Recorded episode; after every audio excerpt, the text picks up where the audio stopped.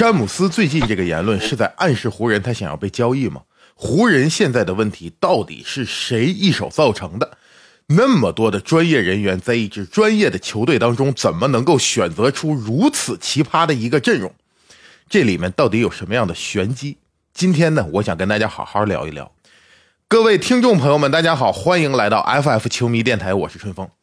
最近我一直在思考一个问题，就是湖人作为一支 NBA 的专业的球队，他怎么能够选择出如此奇葩的一个阵容，这么多的后卫，并且现在呢有流言传出，佩林卡说了，说现在我们还在考虑要交易公牛的这个卡鲁索，虽然卡鲁索是二零年湖人队的这个夺冠的功勋旧将吧，但是他也还是一个后卫呀。这咋的？这是魔怔了？就为什么就一个一个的就要后卫，必须要个矮，必须要年龄大？这是以前湖人选择球员似乎是一个奇怪的标准。那现在这样一个奇葩的阵容呢？是从球员到球迷，大家都不满意。那这个情况到底是谁造成的？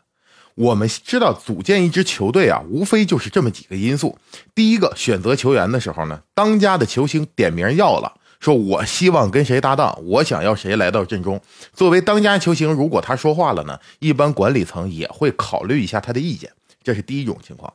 那第二种情况呢，也是比较常见的，就主教练要人了吗？我按照我的这个执教的体系，目前咱们的队伍当中需要一个什么样的什么样的球员，那我们要找一个什么样的球员？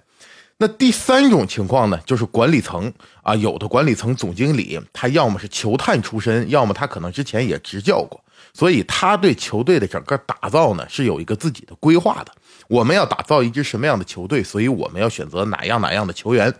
那现在湖人这个阵容到底属于是哪种情况带来的问题？我们用排除法来看一下。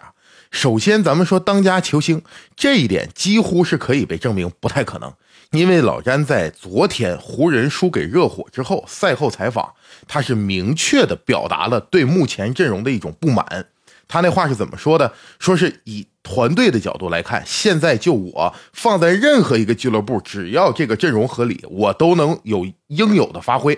那这个话就明确的表现，说是湖人现在的这个阵容不合理嘛？可是老詹说这个话呢，其实也不是一次两次了。这个赛季只是说之前呢，他说的没有这么的明确，这次表达的特别明确。很多外媒的这个报道呢，也说老詹是不是暗示湖人想要被交易？我觉得这个呢，倒也不至于，因为詹姆斯刚刚跟湖人续约，并且他也知道在这一年当中他是不能被交易的。那么我们就猜想说，詹姆斯呢，一方面是给湖人在施压，就是明确的表达你这个阵容要再不换，我这个不满已经跟球迷朋友们都说了，这是第一点啊。第二点也是很重要的一个作用，我认为詹姆斯在撇清责任。就是之前啊，选择威少还是选择德罗赞那个时候，我不知道朋友们还记不记得啊？那个时候呢，就一度有留言说，不选择德罗赞而选择威少是詹姆斯的想法。之后詹姆斯立刻就站出来说：“说我可没说过这话啊，这不是我的想法，这可不是我的选择。”这次呢，詹姆斯是学聪明了，他是先发制人，我先说清楚这个阵容我非常不满意。所以，所有的球迷，你们有什么的怨言，有什么样的怒火，不要往我头上发。这个不是我要的阵容。那排除了当家球星这一个选项，那我们再来看看是不是主教练要的人。主教练想要这么多后卫，那这一点在我这儿也有点说不通。因为哈姆教练是师从波波维奇和布登霍尔泽呀。作为马刺系的主教练，他这个可以说是根正苗红。尤其是跟着布登霍尔泽在雄鹿那是夺过冠的，所以说布登霍尔泽的执教理念对于哈姆应该是有不小的影响。那布登霍尔泽什么执教理念呢？咱们看看，在上一个季后赛打凯尔特人的时候，抢七大战最关键的时候，搏命的时候，布登霍尔泽坚持在场上保持高度，必须大洛要在里边镇守内线，我要防守禁区，我要保护篮板。对吧？那否则也不至于让格兰特·威廉姆斯在底角投出这个二十七分，最后把这个雄鹿带走了。可是你投死我，你三分投投死我，我认了。在场上我必须有高度，我必须有内线，这是布登霍尔泽一种执教的习惯。那从这个角度来看，哈姆跟着布登霍尔泽学那么久，怎么跑到湖人来就想上五后卫？我觉得这样的转变也不正常。所以你说，如果这些球员是哈姆要来的，这个我也不赞同。那么这两种情况都排除了，是不是就剩下最后一种情况，就是管理层想要打造一个全是后卫的球队？那再说的明确一点，就是说佩林卡想要后卫，尤其是前一段时间，大家如果关注这个詹姆斯的话，知道他把之前发过一个推特，说是我再也不会缺席一次季后赛了，他把这推特给删了。那么他为什么删了呢？还有一个外媒的一个报道说呀，说就是因为佩林卡提出想要交易来这个卡鲁索。所以老詹把那推特删了，就又要一个后卫。现在湖人就全是后卫了，不行，我还得换一个后卫。那佩林卡为什么对这个全后卫的阵容如此执着呢？两种可能性，咱往坏了想，就是佩林卡有的时候给我一种感觉呀，他就不想让湖人赢。大家看看二零年夺冠的时候之后的这个夺冠的阵容，立刻被拆的是四分五裂，就感觉佩林卡是生怕湖人再夺一冠。那这里边可能就要引出一个阴谋论的这个论点来了，但是呢，我们现在先不往那个坏里说，咱就往好里说。说佩林卡不是说故意恶心湖人，那他在他的篮球理论当中呢，他可能说确实他就相信后卫。现代篮球嘛，投三分、攻转换、防转换，从这些角度来讲，佩林卡可能认为后卫那就能投三分吗？跑得快，在场上啊，转换速度快，节奏快，这可能确实是佩林卡的一种篮球理念。可是，作为一个管理层，你这个篮球理念现在经实践检验不可行，你的这套理论行不通，那是不是应该有人来干预他，不要让他一意孤行？那为什么佩林卡可以就一条道走到黑，没有人站出来制止他呢？其实这个也是我一直非常费解的问题。就这支球队的人，难道都跟着佩林卡一块疯了，都想要后卫吗？没有一个人站出来说两句，阻止一下他这种疯狂的行为吗？近几天呢，我通过自己的一些思考，我仿佛得出了一些结论。今天跟朋友们聊一聊，大家听听我这个观点有没有一点道理啊？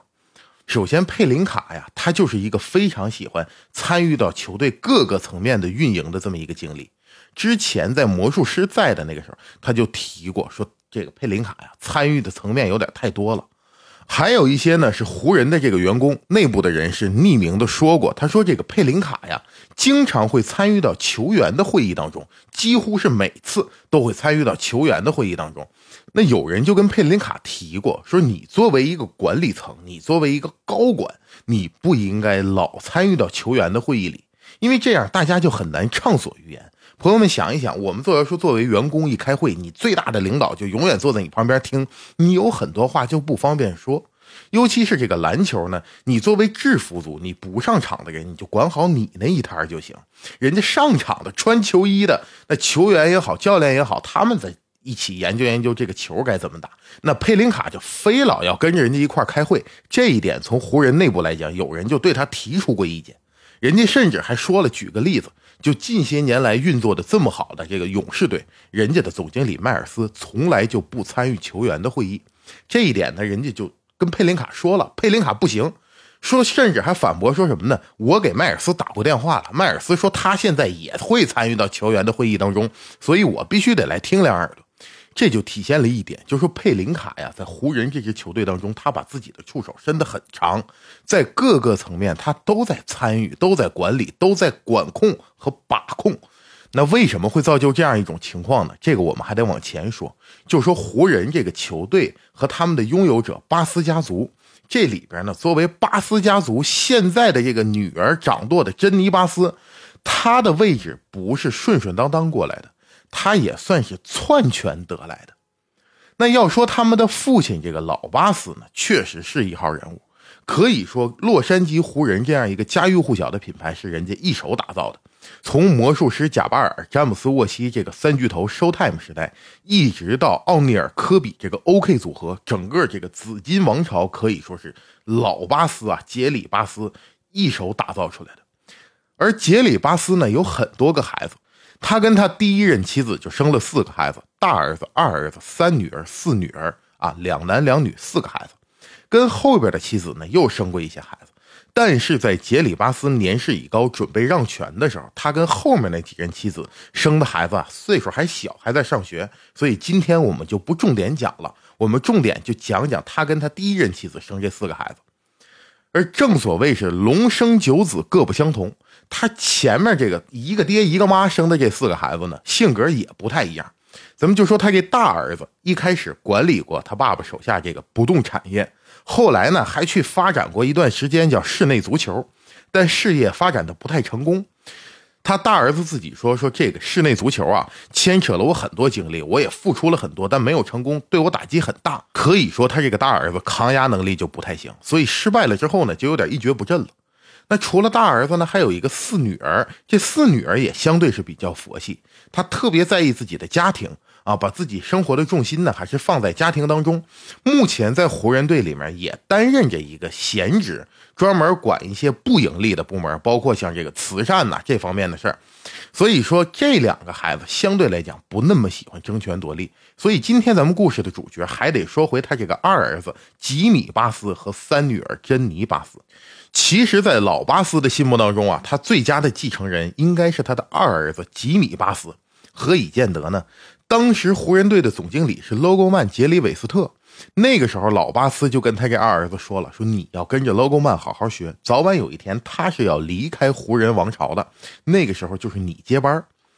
那其实从这个角度来看，我们认为老巴斯还是一个比较传统的人。他认为我这个湖人王朝啊，必须掌握在自己家族当中。尤其是 Logo Man 当时对于湖人来讲有点功高盖主。作为球员，Logo Man 带队拿过总冠军。后来呢，又当上了总经理。总经理时代，他是一手促成了三巨头 Showtime 时代的这个组合，之后又促成了 OK 组合，招募了奥尼尔。那这些功绩，在老巴斯的眼里，就认为你有点太厉害了。如果再让你干下去，以后这个湖人还是不是我们巴斯家族，这都有点不好说了。所以呢，他就让二儿子，你就跟着 Logo 们好好学，准备接班。在很长一段时间里，他这个二儿子吉米巴斯啊，就像这个 Logo Man 的小学徒一样，在旁边跟着看人家怎么挑选球员啊，怎么去谈判交易啊，啊，怎么运行一个球队。那按照一般故事的发展呢，当 Logo Man 离开湖人的时候，就应该是他这个二儿子正常就接班嘛。但没想到，真正当 Logo Man 离开湖人去到灰熊的时候呢？可能是老巴斯认为他这个二儿子确实能力不行，有点扶不上墙；也可能是他认为他这二儿子还需要更多的时间准备一下。所以呢，当时他就选择了 Logo Man 的徒弟库普切克来担任湖人的经理，而他这个二儿子吉米巴斯就继续在这儿担任一个不温不火的角色。这一点也让他这个二儿子当时就挺不满意。同时呢，珍妮巴斯在那段时间里，他也一直在湖人队当中扮演着一些管理层的角色，只是他也不是总经理。那外界对于说老巴斯撒手人寰之后，这个大的俱乐部到底交给他哪个孩子来掌舵，一直是猜测纷纷。那再往后，到老巴斯真的撒手人寰了之后，他们家族就立刻对外宣布，湖人队的总经理就是吉米巴斯。他最终还是选择了自己这个二儿子吉米巴斯来接他的班儿。吉米巴斯一上任，第一件事情就是解雇了当时跟珍妮巴斯还是恋人关系的湖人队的总教练禅师菲尔杰克逊。因为在篮球这项运动之中啊，大家都知道，就是教练和总经理有的时候是可以分庭抗礼的，尤其是有一些实权派的教练，比如像波波维奇啊，他那个权力在球队当中的影响力其实比总经理还大。咱们要非得论说官大呢，还是总经理官大？总经理管着总教练嘛。可是咱们有句老话叫“县官不如县管”。那像篮球这种俱乐部，作为一个公司来讲，它是有它特殊性的。教练直接就能够对话球员，并且他是天天跟着球员一起征战四方，那他的影响力在球队当中是可以非常大的。所以当时吉米巴斯就非常忌惮禅师杰克逊，就把禅师杰克逊开除了，换上了这个汤帅。无奈汤帅这个身体不争气，执教了湖人四十多场就下课了。于是呢，就只能把这个禅师费尔杰克逊再请回来。这一请回来不要紧，就让珍妮巴斯找到了一个机会。那珍妮巴斯从小啊，看着他父亲老巴斯还在执掌这个球队的时候，他就见证了菲尔杰克逊是如何一步一步把 Logo Man 从湖人这个俱乐部当中挤走的。他也算是有样学样。这次他利用跟菲尔杰克逊的恋人关系，利用禅师在湖人这个俱乐部当中巨大的影响力，就一步一步的试图把他哥哥吉米巴斯给架空。而吉米巴斯在管理层当中呢，当时干了一件事情，算是他的救命稻草，也算是证明了自己有一定的管理才能。就是当时吉米巴斯力排众议，选择了拜纳姆。那拜纳姆作为一个人们眼中的未来的天才中锋，是湖人无论是管理层还是球迷的一个很重要的希望。于是，在之后的日子里呢，拜纳姆就扮演着吉米巴斯在湖人里边马前卒这么一个角色。吉米巴斯呢也做的比较绝，他就让拜纳姆不要参与湖人的联合试训，而是有自己的训练师，我们单独训练，明显就要划清阵营。但是问题也就出在这个拜纳姆身上。拜纳姆受伤之后，湖人队的队医提出了一个医疗方案，而当时的吉米巴斯就跟拜纳姆说：“说你不要听他们的医疗方案，你要找一个自己的人，你找一个自己的伙计，让你的人来给你治。”所以，拜纳姆找到了自己私人的医疗团队之后呢，这个医疗团队就坚决否定湖人那套治疗方案，说你那个不行，得按照我们这个治。结果，拜纳姆听了他私人团队这个治法，治来治去，这个伤始终是没治好，始终没好利落。而这个事儿就让珍妮巴斯抓住了一个点来炒作啊！这个禅师杰克逊也在对外公开说，说是当时你看我们这个管理就非常的混乱啊，不同的帮派、不同的人互相彼此猜忌，最终导致一个天才中锋就此陨落，最终这就成为了压死吉米巴斯的最后一根稻草。吉米巴斯感觉在这俱乐部当中，所有人好像都不待见我。我好不容易选一拜纳姆，结果呢，拜纳姆现在确实被我治坏了。他感觉也没什么可说的，也不愿意继续这样明争暗斗。慢慢的，吉米巴斯就远离了湖人这个俱乐部。从此之后，珍妮巴斯就算是大权在握了。所以，咱们从珍妮阿姨的角度来看啊，她于私而言，她就认为在一支俱乐部当中，权力必须要集中。尤其是教练和总经理，你们两个人绝对不能分庭抗礼，因为他自己就是利用教练的影响力，慢慢把他哥哥撬走的，所以他坚决不能让发生在他哥哥身上的事情在他自己身上再重演。那于公而论呢，珍妮巴斯可能也确实认为，如果一个俱乐部有过多的声音，权力过于不集中，你说你的，我说我的，各个部门之间各自有各自的想法，这球队啊确实容易陷入一种混乱，也耽误事儿。所以，于公于私，珍妮巴斯就一定要完成把这个权力集中起来，统一在一个点上。那可能有朋友就问了，说那这珍妮巴斯为什么不自己管理，他还要挑一个叫佩林卡，仿佛是这么一个代言人呢？其实这一点咱们也不难理解，因为湖人这个俱乐部啊，有的时候他就是有点家族企业那种感觉，很多个岗位上的人跟珍妮巴斯都沾亲带故，哪个又是他大表哥，哪个又是他小舅子。你说很多话，珍妮巴斯他不能自己说，很多事儿他不能自己办，所以就跟咱们看过很多电视剧一样。这样的一个富豪的家庭呢，他会选择一个职业的经理人，一个经理团队来管理自己的企业。珍妮巴斯就扮演一个好人的形象。你看，有些话呢，这不是我说的，我也退出来，我们都交给佩林卡来管理。尤其是佩林卡还是科比生前的经纪人，当时是科比亲自引荐佩林卡进入湖人的管理层。科比也说了，说佩林卡呀，他对这个联盟的薪资规定这些方面的事情呢，他非常的懂，很有自己的见解，所以他把这个佩林卡引荐进来。可是如果说你就是对薪资这一块特别的明白，那你就担任这个部门的一个管理人员就得了呗。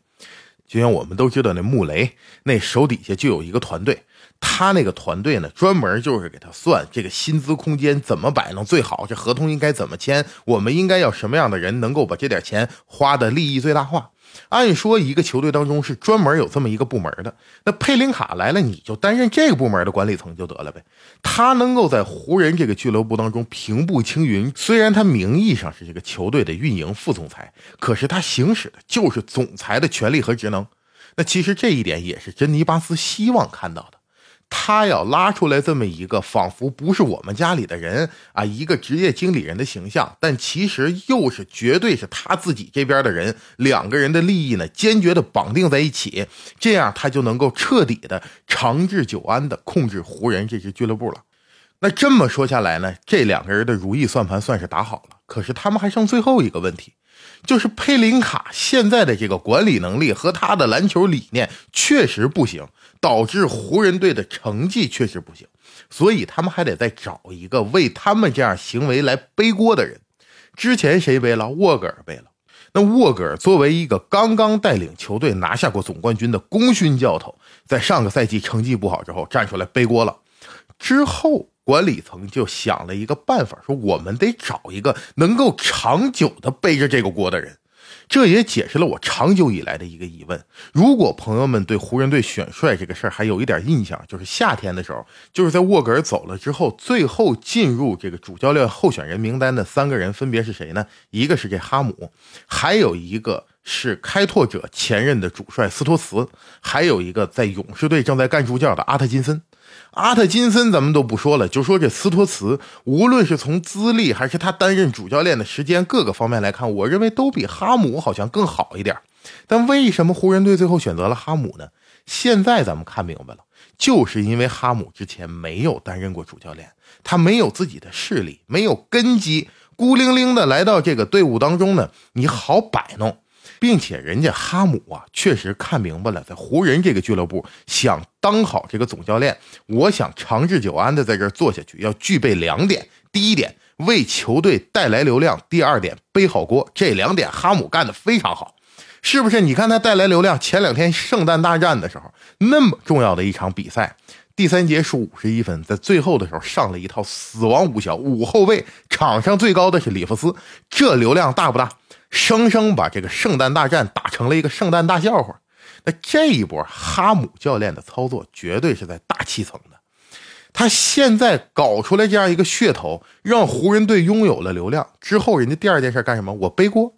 哈姆教练立刻就发表了一个言论，说什么？说是珍妮巴斯还有佩林卡他们两个人给予了我一切支持，我毫无怨言。这摆明了就是要把黑锅往自己身上背，说是你看我要的一切他都给我了啊，不是人家不给我弄来有用的人，那我最后这没办法呢。当时这个确实比赛输的比较多了，那我死马当活马医，我上一套五小搏搏命嘛，啊，好像也能解释得通那么一点点。那这样的主教练对于湖人的管理层，尤其是珍妮巴斯跟佩林卡来讲，这就是最佳人选。因为珍妮巴斯把湖人当做他争权夺利的这么一个工具，那咱们往难听了说，对于珍妮巴斯来讲，湖人最好的状况就是流量大，成绩差。为什么还得成绩差呢？因为成绩太好了，主教练成为名帅了，功高盖主，这不就又有可能上演当时禅师菲尔杰克逊那个戏码了吗？所以成绩别太好。并且咱们经常说一句老话，叫“好事不出门，坏事传千里”。所以从这个角度来讲，咱们看湖人这两年他的操作其实是不错的。首先，人家弄来威少三六零组合聚首洛杉矶，这流量大不大？再看上个赛季还有霍华德和瓜哥，那四个七十五大，五个准名人堂打不进季后赛，这流量大不大？如果当时那一套阵容在常规赛打一个西部的第五、第六这么一个战绩，打进了季后赛，并且打上一轮，然后再被人淘汰，与其那样，还真的不如这帮人打不进去季后赛，流量更大。那湖人队坐落在洛杉矶，他享受着天然的地理优势，有流量就能挣钱，所以对于珍妮巴斯而言，这个情况他就非常满意。而想完了这些问题，我就想明白了，为什么湖人队现在有如此奇葩的一个阵容？为什么佩林卡在这儿能够如此的一意孤行？为什么珍妮巴斯对此不闻不问？为什么哈姆教练在这儿没有流量？我创造流量，然后我把锅背好，这些现象呢，似乎就都解释得通了。而咱们说一千道一万，归根结底还是因为珍妮巴斯和佩林卡他们不热爱篮球。他们把湖人队就当做自己一种争权夺利的工具，他跟咱们球迷呢本身就不站在一个出发点，而这一点现在也暴露出问题了。最近珍妮巴斯不是说要跟一个喜剧演员结婚吗？他刚刚一传出这个消息，他发的那个帖子底下就被球迷给网爆了，球迷就疯狂的骂他，并且说要求他出售球队，说你配不上湖人这支俱乐部。而珍妮巴斯的态度还是非常有恃无恐的，因为作为混了体育圈这么久的一个人，他非常清楚这些球迷的热情啊、关注的点呐、你的愤怒都会随着时间很快的转移，马上会有新的事件出来代替他这个事件，那这样人们就把他遗忘了。而作为洛杉矶湖人队这么一个金字招牌，他也非常有自信，就是我能招募来超级巨星，然后拿到一个总冠军之后，我吃两年的老本，把这些球星交易掉了之后，我再找来一批超级巨星，这也是湖人队一直以来的一种运作习惯和运作特性吧。可是，如果有一天他把这个老巴斯留下来的湖人队这么一块金字招牌真的砸到自己手里，他把所有球迷对湖人队的这种喜爱和信任慢慢透支到消耗殆尽的时候，真的有一天所有的超级巨星不相信他们的管理团队，不愿意再加盟洛杉矶湖人队来享受你这所带来的流量的时候，那珍妮巴斯和佩林卡会不会为现在的所作所为而感到后悔呢？作为球迷，就让我们拭目以待吧。